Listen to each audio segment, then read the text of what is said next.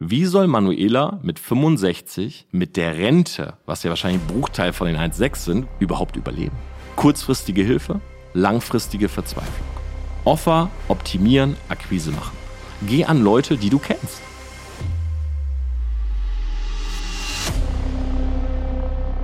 Die Zahl der hybriden Selbstständigen ist höher als gedacht. So das Institut der Mittelstandsforschung am 13.07.22. Reicht das Geld als Angestellter heutzutage nicht mehr aus? Das sind die Wake-up-News der Woche, über die ich heute unbedingt mit euch sprechen möchte. Und danach solltet ihr alle wach sein, denn ich habe einen Actionplan vorbereitet für jeden, der mit dem Gedanken spielt, sich selbstständig zu machen oder sich momentan nebenbei schon etwas aufbaut, aber vielleicht am struggeln ist. Außerdem teile ich mein persönlich größtes Learning aus meiner eigenen Anfangszeit. Da muss ich echt ein paar Jahre zurückblicken. Und ich beantworte auch die Fanfrage der Woche, die mir auf Instagram at Torbenplatzer, könnt ihr übrigens auch immer gerne machen, geschickt wurde. Und ich kann so viel schon mal spoilern. Diese Frage, die stellen sich, glaube ich, viele. Deshalb hol dir einen doppelten Espresso und wir starten sonnig durch. Wake up News. Sowohl die Anzahl der hybriden Selbstständigen als auch der Anteil an Erwerbstätigen ist seit der Jahrtausendwende deutlich gestiegen. 2001 waren es 2,46 Millionen Menschen in Erwerbsform, 2016 3,4 Millionen hybride Selbstständige und erstmalig 2022 gibt es mehr hybride Selbstständige als rein Angestellte. Als Hybrid selbstständig, vielleicht kurz zur Definition, wird jemand bezeichnet, der ein Angestelltenverhältnis hat und nebenbei eine selbstständige Tätigkeit. Und da muss ich sagen, glaube ich, sind auch diese Grenzen oder auch die Regeln so ein bisschen gelockert worden. Aber wenn ich jetzt zurückdenke an meine Vertriebszeit, war es da oft so, ich habe das jemandem vorgestellt, ne, so ein Vertriebsmodell, habe gesagt, hey, hast du nicht Lust, das nebenbei zu machen, ein bisschen was dazu zu verdienen? Und da meinten immer viele zu mir, ja, voll gerne, aber mein Arbeitgeber darf das nicht wissen. Na, ich kann das auf keinen Fall öffentlich machen. So, ich muss das nur so für mich machen. Und da wusstest du eigentlich immer schon, wenn das jemand sagt, ah, hat derjenige wahrscheinlich wenig Chancen, weil wenn du halt nie mit irgendwas rausgehst oder die Leute wissen, dass du etwas tust, dann ist es natürlich auch schwierig, das zu verkaufen. So hinter vorgehaltener Hand. Und jetzt ist es wahrscheinlich so, dass viele Arbeitgeber vor der Entscheidung stehen, entweder erlauben wir das oder wir müssen mehr Gehalt zahlen. Und das ist sehr wahrscheinlich gar nicht mehr möglich. Auch ist es so, dass sowohl Männer als auch Frauen das Ganze betrifft. Das heißt, es gibt da fast keine Unterschiede. Also sind genauso viele Männer wie auch Frauen hybrid selbstständig, was ich super gut finde, weil ich, wer noch den Podcast so vor drei Jahren kennt, damals schon immer versucht habe, so das zu pushen. Ne? Frauen-Empowerment in die Selbstständigkeit, wenn ich an unsere Medienagentur denke, wir haben mehr Frauen als Männer. Und in dem Gespräch oder in den Meetings sind Frauen teilweise, zum Beispiel meine Assistenz, super strukturell, also hilft mir als chaotischer Kreativer auch so ein bisschen da so eine Struktur zu finden. Und auf der anderen Seite haben wir aber auch Damen bei uns, die haben so guten kreativen Input, dass ich mir immer denke, wow, das ist echt geil. Also wir haben Brandmanagerinnen, wir haben Leute in der Strukturebene, in der Managerebene und das ist einfach schön zu sehen. Also dass es da kaum noch einen Unterschied gibt. Und dass auch so alte Konventionen und so Familienmuster irgendwie aufgebrochen werden. Ich denke da gerade an den Onkel Banju, Grüße gehen raus. Er und seine Freundin, hast du eigentlich mal einen Antrag gemacht, Bro? Nee, ich glaube, es ist immer noch eine Freundin, ne? Die haben ein Kind bekommen und bei denen sieht man so, beide ziehen das Kind groß, ne? Beide sind selbstständig nebenbei das ist einfach schön zu sehen. Ich glaube, für das Kind ist das auch super gut, weil man wird da nicht dieses typische Mama-Kind oder Papa-Kind oder so, sondern man kriegt halt von beiden diesen Einfluss. So, ich hätte mir zum Beispiel gewünscht früher, dass mein Dad mit mir wahrscheinlich ein bisschen mehr gemacht hätte, weil ich weiß noch, wenn er mal da war, also mein Vater war halt viel unterwegs, war bei der Luftwaffe und wenn er mal da war, dann habe ich die Zeit immer so sehr ausgekostet, so, ne, weil mit Papa konnte ich halt andere Sachen machen als mit Mama beispielsweise. Und wenn sie dann halt versucht hat, auch so irgendwie, als ich noch ganz klein war, so Lego bauen zum Beispiel, wenn meine Ma dann versucht hat, mit mir Lego zu bauen, dann ja, war sie da gar nicht so into. Also sie hat das nicht so gecheckt wie mein Dad. So, mein Dad war halt so wie ich, wir haben das so zusammen gebastelt, aber mit meiner Mutter konnte ich halt eher andere Dinge tun. So, und deshalb super schön zu sehen. Es gibt nur einen Unterschied bei der Fluktuation, aber das macht wahrscheinlich Sinn. Das heißt, Frauen beispielsweise wechseln häufiger innerhalb ihrer Selbstständigkeit. Na, die Themen machen andere Dinge und Männer wechseln häufiger im Angestelltenverhältnis. Aber wahrscheinlich ist das so ein rein temporäres Ding, weil Frauen noch nicht so lange in Anführungszeichen, selbstständig sind oder so viele Frauen selbstständig sind und sich wahrscheinlich auch in diesen Feldern erst finden müssen. Bei Männern gibt's dort wahrscheinlich schon wieder so feste Konventionen. So, ne? Du bist der und der Typ, da passt die und die Selbstständigkeit zu dir. Das ist einfach von mir mal so eine Vermutung, aber schreibt mir auch gerne mal bei Instagram. 71 Prozent übrigens von diesen Leuten, die nebenbei etwas machen, sind im Dienstleistungsbereich. Ne, hätte man sich fast auch schon gedacht. Ich komme da auch gleich zu ein paar Punkten, wenn du so etwas machen möchtest oder wenn du damit spielst mit dem Gedanken, was ich dir empfehlen würde. Und zum Beispiel 30 Prozent personennahe Dienstleistungen. Ne, also zum Beispiel Erziehung, Unterricht, Gesundheit, Sozialwesen, aber auch Kunst, Unterhaltung, Erholung. Also in verschiedenen Sektoren. 20 Prozent sind beispielsweise wissenschaftlich, technische Dienstleistungen, also Programmieren, Webseiten bauen. Wahrscheinlich fällt da auch Social Media Marketing drunter.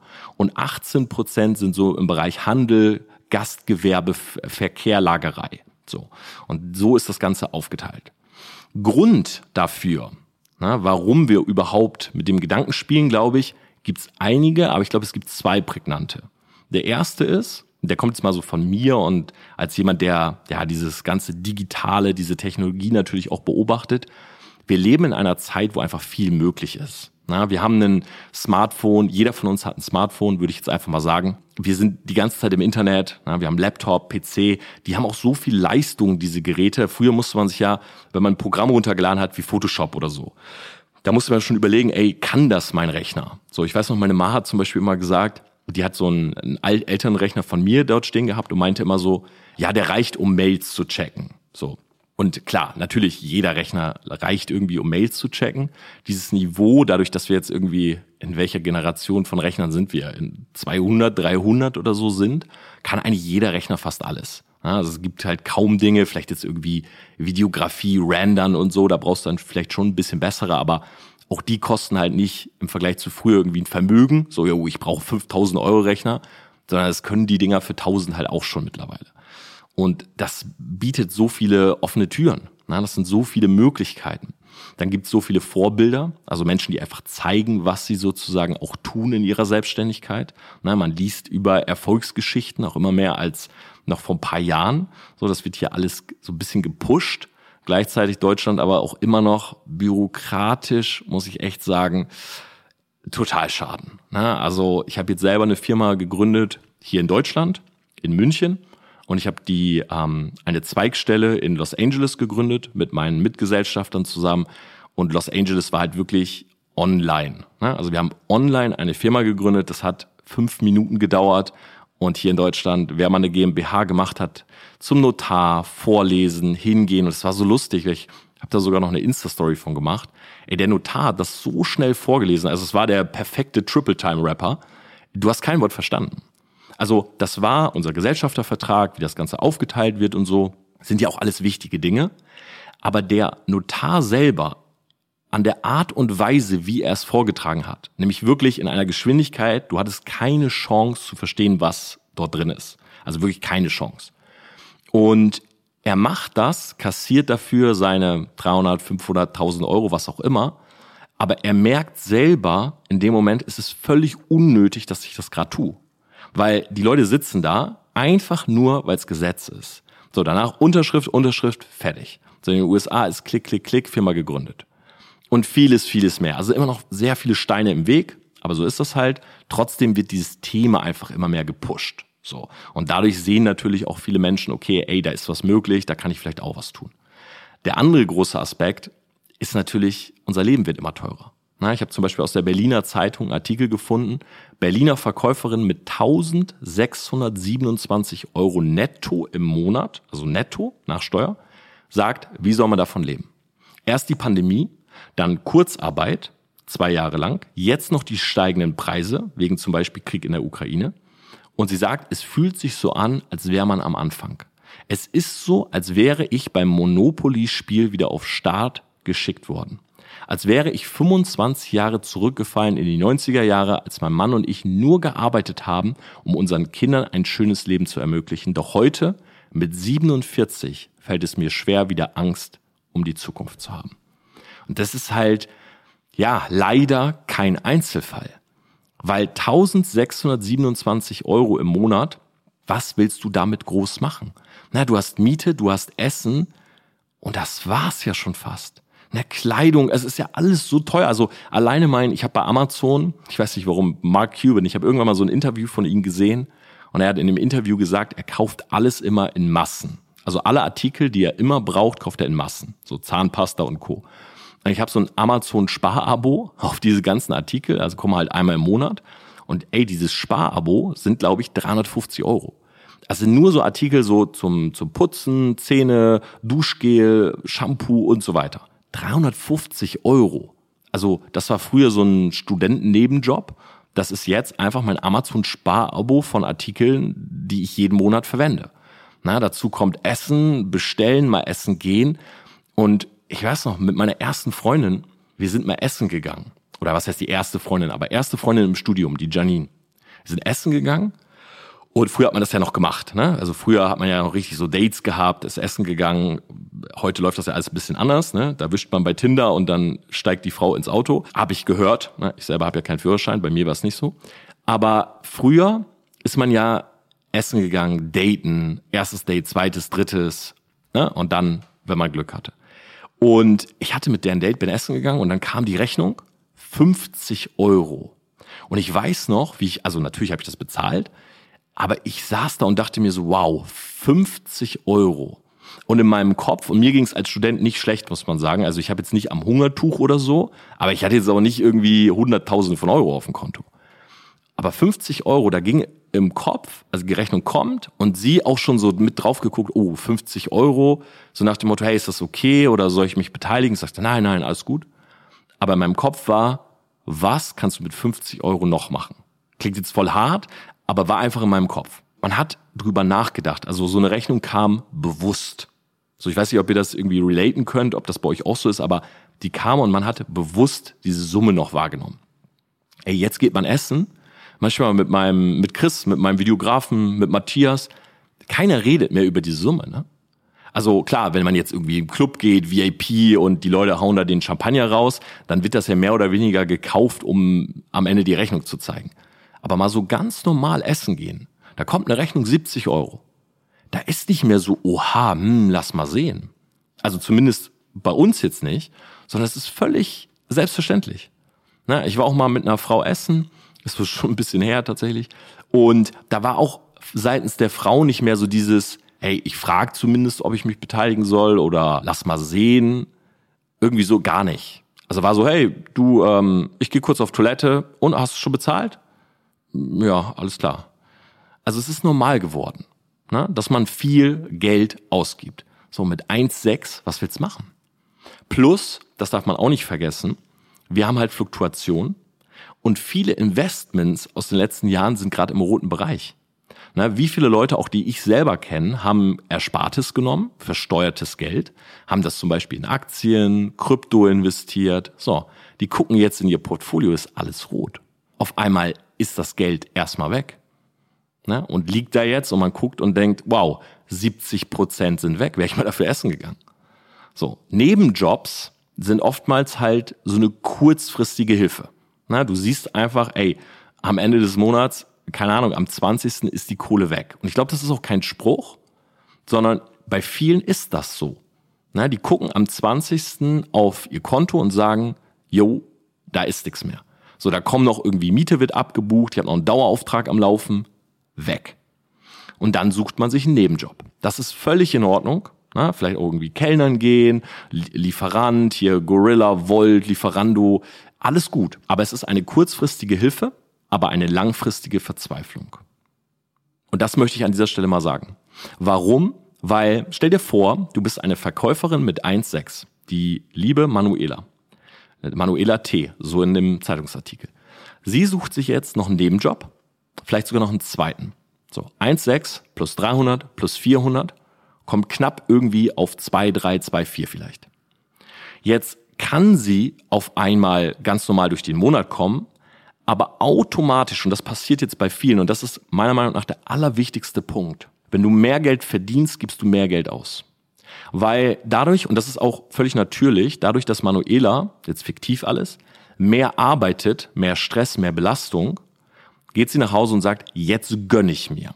So, jetzt kaufe ich, jetzt bestelle ich auch mal Essen und koche nicht noch abends. Ja, da hatte ich jetzt echt keine Energie mehr zu. Jetzt gehe ich vielleicht auch mal in ein besseres Hotel und so weiter. Kaufe ich mir mal teure Kleidung. Und jetzt sind nicht 1,6 im Monat weg, sondern 2,3. Nur Manuela ist jetzt schon 47 Jahre alt. Im jungen Alter bist du vital, kannst, bist belastbar, aber bald ist Manuela 50, 55, 60 und was dann? Wie soll Manuela mit 65 mit der Rente, was ja wahrscheinlich ein Bruchteil von den 1,6 sind, weil die Nebenjobs bieten dir ja keine Rente, überhaupt überleben? Kurzfristige Hilfe, langfristige Verzweiflung. Was ich machen würde, leicht gesagt aus meiner Situation, aber ist immer am Anfang den Lebensstandard runterfahren oder Geld holen, Lebensstandard unverändert lassen. Weil das ist natürlich ein Ego-Ding. Na, wenn beispielsweise du jetzt ausgezogen bist, erste eigene Wohnung, du merkst, aktuelle Zeit, du kommst dich über die Runden, jetzt wieder bei den Eltern einziehen. Boah, da musst du dir schon eingestehen. Aber mal zu überlegen, was brauche ich wirklich, ist halt auch ein Ego-Ding. Hatte ich auch. Ich hatte zum Beispiel eine sehr harte Shopping-Phase. Das ist so ein bisschen, vielleicht habt ihr es sogar mitbekommen. So, ich würde sagen, zwei, drei Jahre her. Da war ich auch so in dem, was ich gemacht habe, nicht ganz so happy habe so das Gefühl gehabt, ich habe mich noch nicht so wirklich gefunden. Habe ganz viele Sachen bestellt. Also ich habe auch gut Geld verdient, aber ich habe auch viel bestellt. So Farfetch, Schima 500 Euro, 1000 Euro, 1500. Jetzt manchmal gucke ich mir diese Klamotten an und denke, Tom, was hast du da eigentlich gemacht? Diesen Hoodie hast du ja noch nie getragen. Der 1000 Euro gekostet. Ne? Und dann verkaufe ich den und dann kriege ich noch irgendwie 200, 300 Euro für. Also völlig sinnlos. So, anstatt das Geld zu nehmen, damit was zu machen, nein, einfach ausgeben, spenden. Weil in meinem Kopf dieses, ey, ich arbeite hart, so work hard, play hard. So dieses work hard, play hard, das bricht vielen Leuten das Genick, weil das immer nur im Jetzt funktioniert, aber eben nicht long term. Das Ding ist, dass sich etwas aufzubauen, das ist ein sogenanntes front-loaded Business Modell. Das heißt, wenn du jünger bist, fitter, vitaler, kannst mehr ab, bist belastbar, kannst du mehr leisten. Im Alter nicht. Und deshalb macht das Modell auch so viel Sinn, weil anfänglich hast du viel Arbeit, die schlecht bezahlt ist. Das ist jetzt sehr vereinfacht gesagt. Aber später hast du gute Bezahlung bei fast keiner Arbeit mehr. Stichwort passives Einkommen. Ein Geschäftsführer eingestellt und so weiter. Und das ist der Grund, warum eben, oder das sind die beiden Gründe, Möglichkeiten und tatsächlich Bedarf, warum so viele Leute da reingehen. Actionplan. Das erste, was du tun solltest, ist ein Reality-Check. Und zwar nicht einfach nur sagen und mal kurz drüber nachdenken, sondern machen. Das heißt, nimm dir Zeit an einem Sonntag, wenn niemand da ist, wenn abends alle im Bett sind. Geh eine Nacht mal ins Hotel. Mir schreiben heute noch Leute, wenn sie das mal machen, dass sie aus meiner Podcast-Folge diesen Gedanken haben von raus aus dem gewohnten Environment, aus der gewohnten Umgebung, einfach mal was Neues sehen, einen kleinen Reset. Und dann überlegst du dir drei Dinge. Und zwar Zahlen, Fakten. Also das ist nur für dich, das musst du mir nicht schicken, das musst du niemandem zeigen, das ist nur für dich. Das heißt, du kannst komplett ehrlich sein, okay? Ego runterschrauben, weil du guckst gerade nur in den Spiegel. Punkt Nummer eins, monetär. Wie viel kommt rein, wie viel geht raus? Also einfach mal den Cashflow bestimmen, mal so eine Liste zu machen, wo stehe ich überhaupt, okay? Zweitens, Mindset. Das heißt, glaube ich eigentlich gerade, dass alles gut ist? Glaube ich, dass ich etwas anderes tun sollte? Wenn ja, was? Glaube ich daran, dass ich das schaffe? Also wo bin ich gerade mental? So fühle ich mich vielleicht gar nicht in der Lage, eine Aktion auszuführen oder einen Schritt zu machen. Und der dritte Punkt, wie sieht mein Circle aus? Also meine fünf Ängsten, meine zehn Ängsten, einfach mal so mein Surrounding. Mit was für Leuten umgebe ich mich gerade? Und sind wir eigentlich noch so auf einer Wellenlänge? Wollen die vielleicht auch Wachstum oder sind die happy mit dem, was da ist?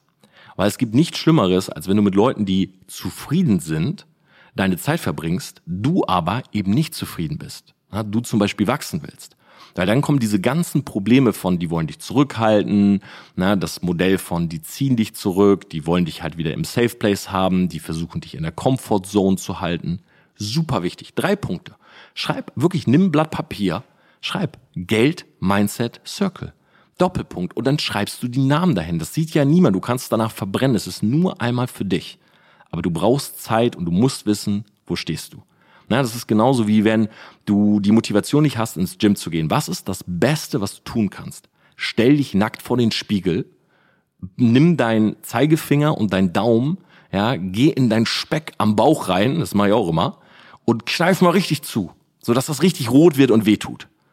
Und dann überlegst du dir, soll das da bleiben oder nicht? Geh auf die Waage.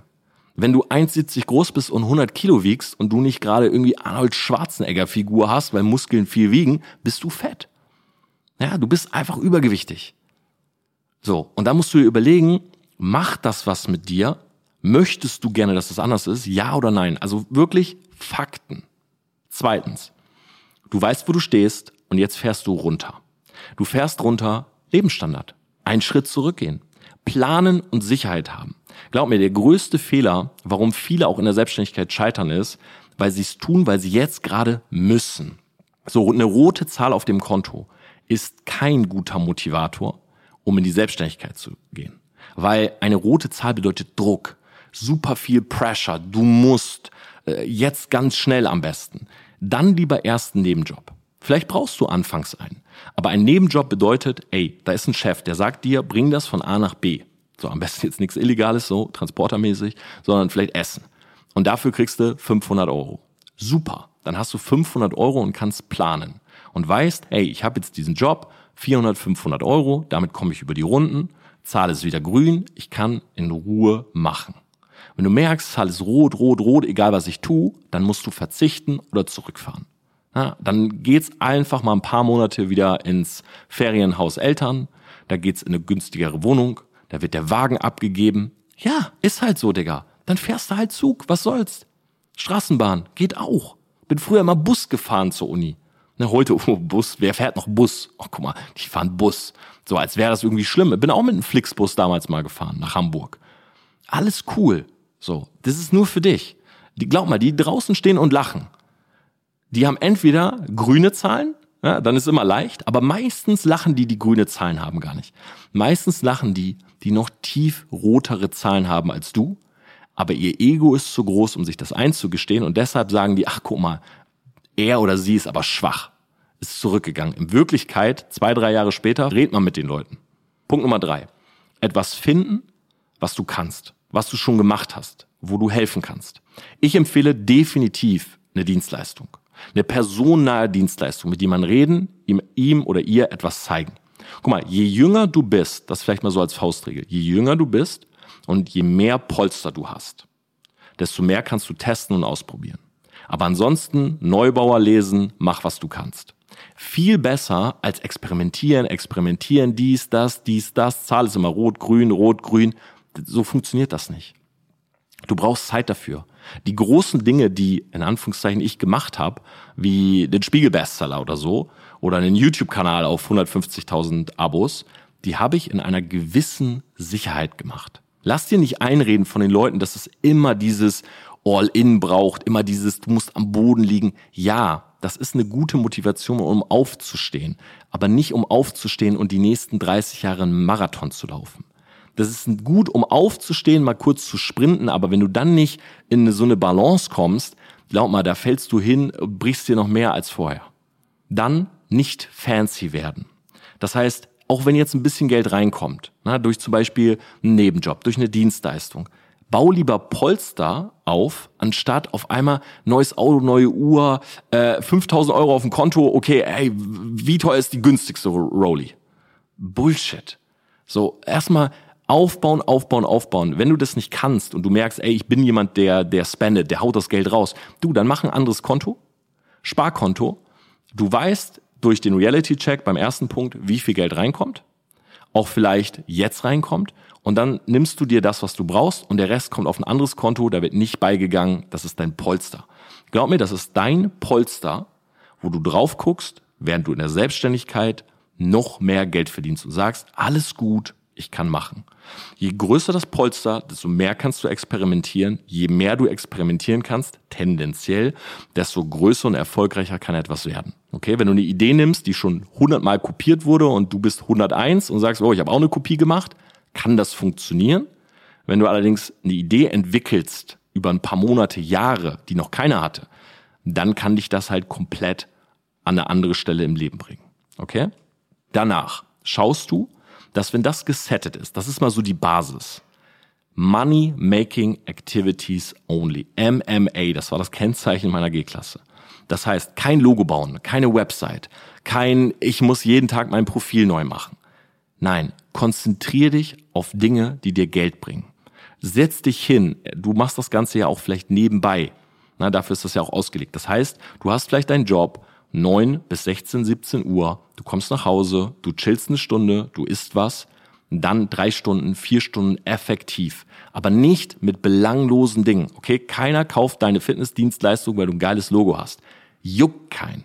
Na, keiner kauft oder keiner geht auf deine Website, die du über Monate gebaut hast. Glaub mir, das ist ein Fehler, den ich früher gemacht habe.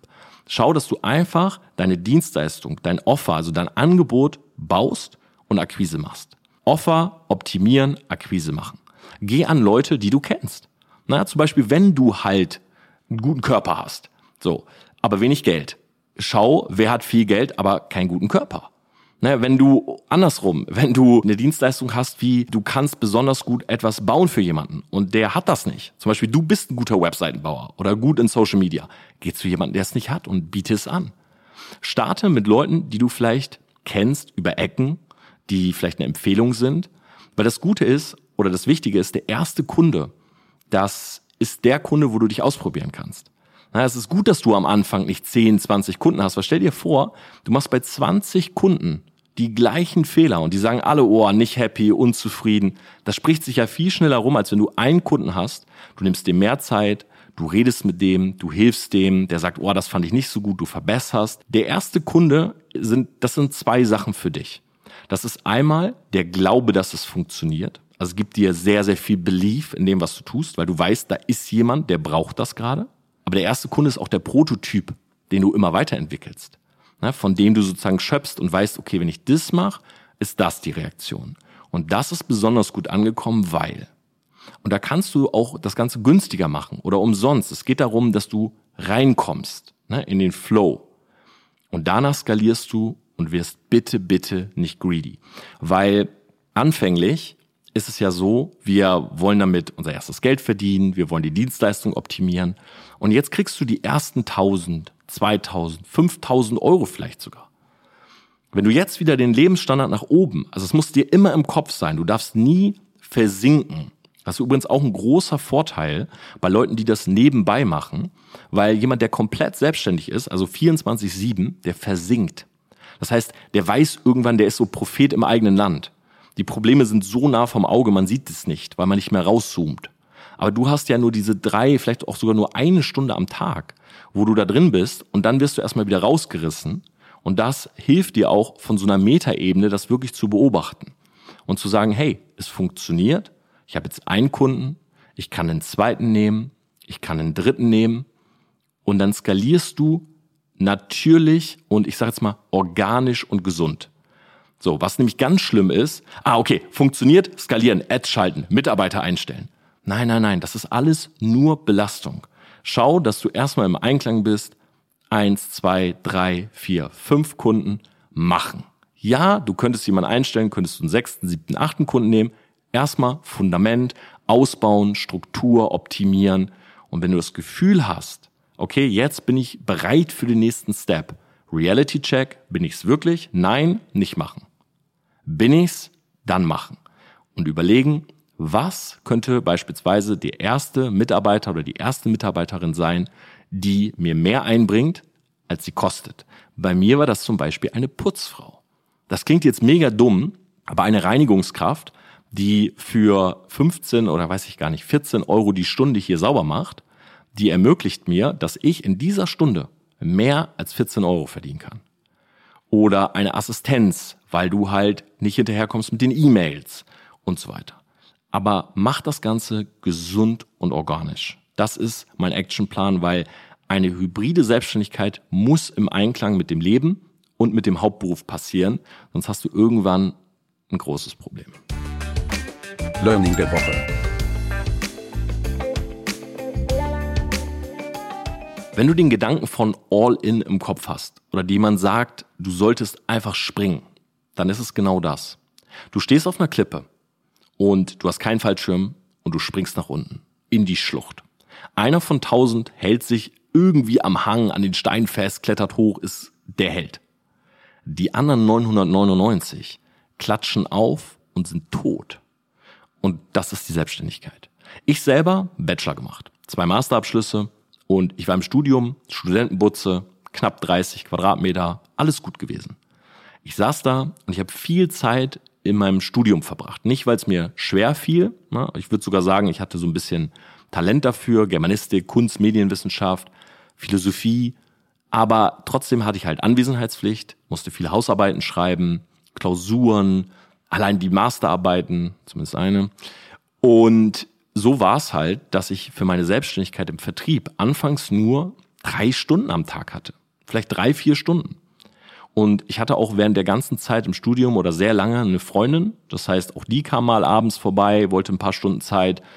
Lass es drei am Tag gewesen sein. Also nicht drei Freundinnen, drei Stunden. Und diese drei Stunden habe ich genutzt. Money-Making Activities. Leute angerufen, mein Angebot äh, verbessert und so weiter. Irgendwann, und das lief okayisch, kam ich mit einem Kollegen, mit dem ich das zusammen gemacht habe, auf die Idee, wir könnten uns ja ein Urlaubssemester nehmen. Das war nicht wirklich all in, aber ich sage jetzt mal all in light. Weil ein Urlaubssemester heißt, du tust nichts für dein Studium, du pausierst sozusagen. Und normalerweise machst du das, um entweder arbeiten zu gehen, irgendwie so ein Praktikum oder ins Ausland, Sprache zu verbessern, aber wir wollten es für die Selbstständigkeit. Haben wir getan. Fühlte sich super gut an, ne? weil wir hatten die ersten Kunden, wir hatten im Vertrieb die ersten Partner. So, und dann waren wir auf einmal nicht mehr drei Stunden am Start, sondern zehn. Von morgens bis abends. Weißt du, was passiert ist? Wir haben länger gepennt, wir saßen rum, Kaffee getrunken, gebrainstormt. Ende vom Lied, ich habe es auch schon ein paar Mal erzählt, deshalb will ich es gar nicht in die Länge ziehen. Wir haben weniger gemacht als während des Studiums mit den drei Stunden. Weil einen eigenen Chef zu haben, das ist nicht unbedingt, ja, das, das hat zwei Seiten der Medaille, will ich es mal so sagen. Das ist Fluch und Segen zugleich. Schau mal, das ist Segen, weil klar, du bist dein Chef, ne? du kannst machen, was du willst, fühlt sich gut an und auch irgendwie so dominant. Aber auf der anderen Seite, wenn dir keiner sagt, was du zu tun hast, dann kann es halt auch sein, dass du da sitzt und gar nicht weißt, was du zu tun hast. Weil auf einmal kommt die Aufgabe ja von dir und nicht mehr vom Dozenten oder vom Professor. Und das hat uns im Studium zurückgeworfen und tatsächlich auch in unserer Selbstständigkeit. Weil wir uns gefragt haben, warum haben wir es eigentlich getan? Und am Anfang, die ersten Monate, haben wir uns das sogar noch schön geredet. So, boah, ja, jetzt, und wir haben mal was probiert und es hat nicht funktioniert. Und weißt du, wenn man diesen Halt oder dieses Fundament vom Studium hatte, so du gehst morgens hin, du machst dein Ding, du schreibst vielleicht eine gute Klausur oder eine gute Arbeit, alles cool. So du probierst was, funktioniert nicht, egal. Nächsten Monat, morgen ist wieder Studium und da läuft's ja gerade. Wenn du aber nur noch selbstständig bist und das erste Ding failt, das zweite, das dritte, dann ist das richtig, richtig frustrierend, weil dieser in Anführungszeichen gesetzte, erfolgreiche Rahmen, wo du etwas tust, was du kannst, ist gar nicht mehr da. Und das ist ein großes, großes Problem. Und deshalb ist mein Learning, mach's immer nebenbei und schau, dass du nicht zu schnell sagst, jo, ich will meinen Job kündigen. Na, Im Vertrieb waren es immer Leute, die haben gesagt, jo, wenn ich einmal einen Gehalt habe, was doppelt so hoch ist wie das von meinem Job, dann kündige ich. So früher war ich da schon so, hm, Zähneknirschen. Heute schüttel ich wirklich mit dem Kopf und sage, nein, mach es nicht. Schau, eher, dass du so lange wie möglich den Job behältst und dein Polster aufbaust und kündige wirklich dann, wenn das Polster groß genug ist, aber nicht nur in deinem Kopf so emotional, so ja, das reicht, sondern auch mal Reality-Check zahlenmäßig. Wie viele Jahre kannst du jetzt damit leben, ohne dass Geld reinkommt? Ich habe mir eine Wohnung hier in München angeguckt, in einem sehr, sehr guten Tower mit Concierge und so, wo ich vielleicht hinziehen will. Und ähm, die Frau, die mir die Wohnung gezeigt hat, weil sie zieht aus, zieht in eine andere Wohnung, die hat sich eine Wohnung gekauft, auch in diesem Tower. Und wirklich ähm, für mehrere Millionen. Und sie zeigt mir diese Wohnung, die sie momentan halt selber mietet, wo sie dann ja rausgeht. Und dann habe ich sie gefragt, hey, und wie kommt's ja mit der neuen Wohnung? Also und sie sagt, ja, die ist jetzt endlich fertig, die ist jetzt endlich renoviert, ich kann rein. Und dann hat die mir ganz offen, weil ich dann auch meinte so, hey, darf ich fragen, was du arbeitest, was du machst? Weil wie gesagt, Dort sind Wohnungen halt sehr teuer, vor allem wenn man kauft. Dann hat sie gesagt, ja, ich habe eine Firma geexitet und dann habe ich mir genau ausgerechnet mit dem Geld, wie lange kann ich sozusagen mit dem Exit Money überleben. Und hat das nicht nur runtergebrochen, sondern auch wirklich Dinge mit einbezogen, wie wenn ich später gepflegt werden muss, wenn ich eine Pflegekraft brauche, wenn ich das nicht mehr kann und so weiter. Das hat mir nochmal so gezeigt, dass Unternehmer, weil sie ist auch eine sehr erfolgreiche Unternehmerin, einfach auch in sowas so smart sind. Und das sind Dinge, die am Anfang ja gar nicht beleuchtet werden, weil das klingt jetzt nicht so sexy. Aber ich fand das, also es hat mich so irgendwie beeindruckt in dem Moment, weil ich so dachte, ja, die Frau hat das hochgerechnet, sie lebt noch 30 Jahre und diese 30 Jahre will sie in Sicherheit leben. Sie will nicht hingucken und sagen, oh, ich weiß nicht, vielleicht, puh, also wenn ich dann doch zwei Jahre älter werde, dann wird's schwierig. Sondern die es so ausgerechnet, dass sie ab jetzt einfach ein geiles Leben hat. Und genau das sollst du uns Unternehmer tun. Nicht nur irgendwie Hirngespinste und ja, ja, wird schon, kommt, 1000 Euro sind auf dem Konto, all in. Glaub mir, das ist es nicht wert, ja, auf der Bühne zu stehen und zu sagen, ich hatte nur noch 1000 Euro auf dem Konto. Ja, oder kennst du immer diese Marke aus den USA? Hier Tai Lopez früher auch immer, I had uh, 46 Dollar on my bank account. So, es ist halt Schwachsinn. Na, weil das ist vielleicht eine Motivation, mal was zu machen. Glaub mir, langfristig wird das bei den meisten einfach nix. Frage der Woche. Und die kommt heute von dem lieben Pascal M. Er fragt, muss man heutzutage Millionär sein? Und das fand ich halt sehr spannend, weil vielleicht erstmal zur Definition. Ich glaube, das ist etwas, was von vielen Leuten komplett falsch interpretiert wird. Ein Millionär ist eine Person, die ein Eigentum im Wert von mindestens einer Million Einheiten, zum Beispiel bei uns Euro, besitzt. Okay? Zum Beispiel Immos, Autos, Wertgegenstände und so weiter. Ein Millionär ist nicht jemand, der mal eine Million über ein paar verschiedene Monatszahlungen verdient hat, sondern ein Millionär ist jemand, der ein Vermögen von einer Million hat. Das heißt ein Polster. So. Um die Frage direkt zu beantworten, nein, und glaub mir, die meisten Leute, die mit diesem Titel nach draußen gehen, die sind's gar nicht. Ich kenne kaum Millionäre, die sich hinstellen und sagen, ich bin ein Millionär. Weil das per se so eine Definition ist oder so ein Titel, der wird einem ja nicht von jemandem gegeben. Ich meine, klar, wenn irgendwo bei Wikipedia steht, ist Millionär oder mehrfacher Millionär, alles gut. Aber das ist für mich so ein bisschen in diese Kategorie. LeBron James sagt ja auch nicht bei jedem Interview übrigens, ey, bevor ich jetzt anfange zu reden, ich bin ein Basketballspieler. So, das wissen die Leute ja. Und für mich hat Millionär früher einen ganz anderen Wert gehabt. Also ich bin da ehrlich, auch mein erstes Ziel in der Selbstständigkeit war, Millionär zu sein. Aber noch bevor ich das erreicht hatte, war das irgendwie kein Ding mehr. Weil man gemerkt hat, ein Millionär zu sein, das bedeutet eigentlich gar nichts. Also ja, es gibt Leute, da sterben die Eltern beim Verkehrsunfall und einen Tag später sind die Millionär, weil die erben halt Immobilien von mehreren Millionen. Welchen Wert hat das jetzt oder was sagt das über dich und deine Skills aus, außer dass du jetzt weise bist? Zusätzlich gibt's halt auch beispielsweise viele Investments heutzutage. Früher war das ja immer so Immobilien, weiß ich nicht, Gold, Silber, Geld auf der Bank. So. Heute gibt's Investments, die sind super volatil. Ne? Nimm mal Krypto und Aktien. So ein Kumpel von mir hat über eine Million in seinem Aktienportfolio gehabt von einem halben Jahr und jetzt stehen da 420.000. Ich kenne Leute, die waren Multimillionäre auf ihrem Krypto-Wallet und jetzt nicht mehr. Das heißt, das große Problem, was ich daran sehe, ist, dass Millionär so gleichbedeutend oder immer so gleichgesetzt wird mit finanziell frei und das stimmt einfach nicht. Ja, du kannst eine Immobilie für eine Million, zum Beispiel, wo ich jetzt gerade drin wohne, ich habe das ja nicht gekauft, sondern gemietet.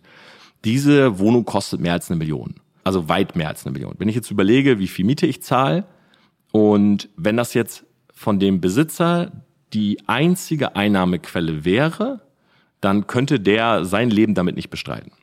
Das weiß ich.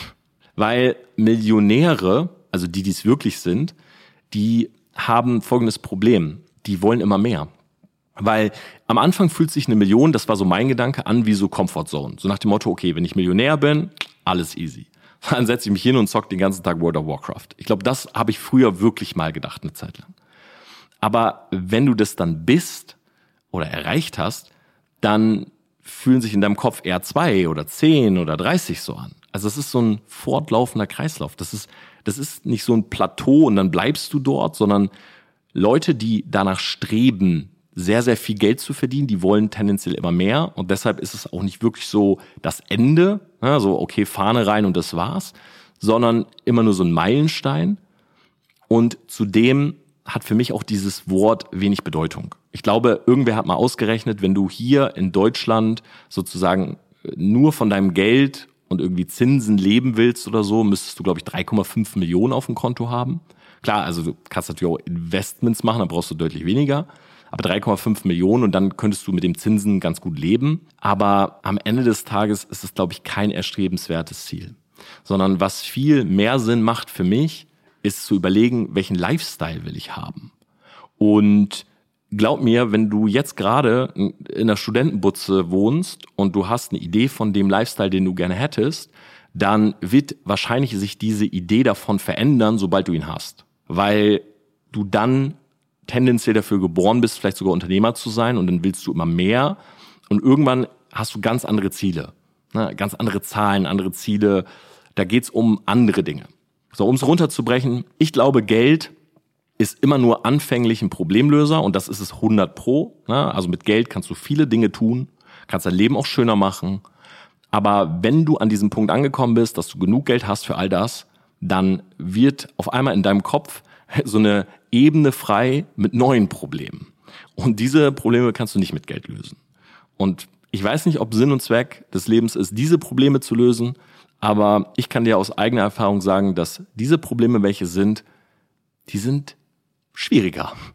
Die sind teilweise welche, die du vielleicht gar nicht lösen kannst oder wo du mehrere Jahre drüber nachdenkst. Und das kann auch eine schöne Challenge sein, ja, die ich selber immer mit mir habe. Aber ich glaube, nein, du musst heutzutage kein Millionär sein. Die meisten, die sagen, sie sind Millionär, keine Ahnung, ob sie es sind, aber es spielt auch keine Rolle. Überleg dir lieber, welchen Lifestyle, wie viel brauchst du dafür brech runter, was du dafür verdienen und tun musst. Und das ist mehr wert, als zu sagen, mein großes Goal ist es, Millionär zu sein irgendwann. In diesem Sinne, ich hoffe, diese Podcast-Folge hat dir gefallen. Du hast gemerkt, ich habe heute diese neuen Rubriken so ein bisschen mehr in das Thema gebracht, weil beim ersten Mal haben viele auch als Feedback gesagt, Tom, ich finde die mega cool, die Rubriken, aber ich hätte das gerne, dass das so verzahnter ist. Also gerne auch jetzt nochmal Feedback. Ansonsten würde es mich freuen, wenn wir bei Spotify nochmal auf die Sterne klicken würden. Vielleicht haben wir da die Tausender bald geknackt. Und ansonsten schreibt mir gerne Rezensionen zu diesem Podcast. Auch ich wachse und möchte damit wachsen. Ich wünsche dir eine wunderbare Woche und wir hören uns nächste Woche. Wenn du mich sehen willst, Instagram, YouTube, es gibt viele Möglichkeiten.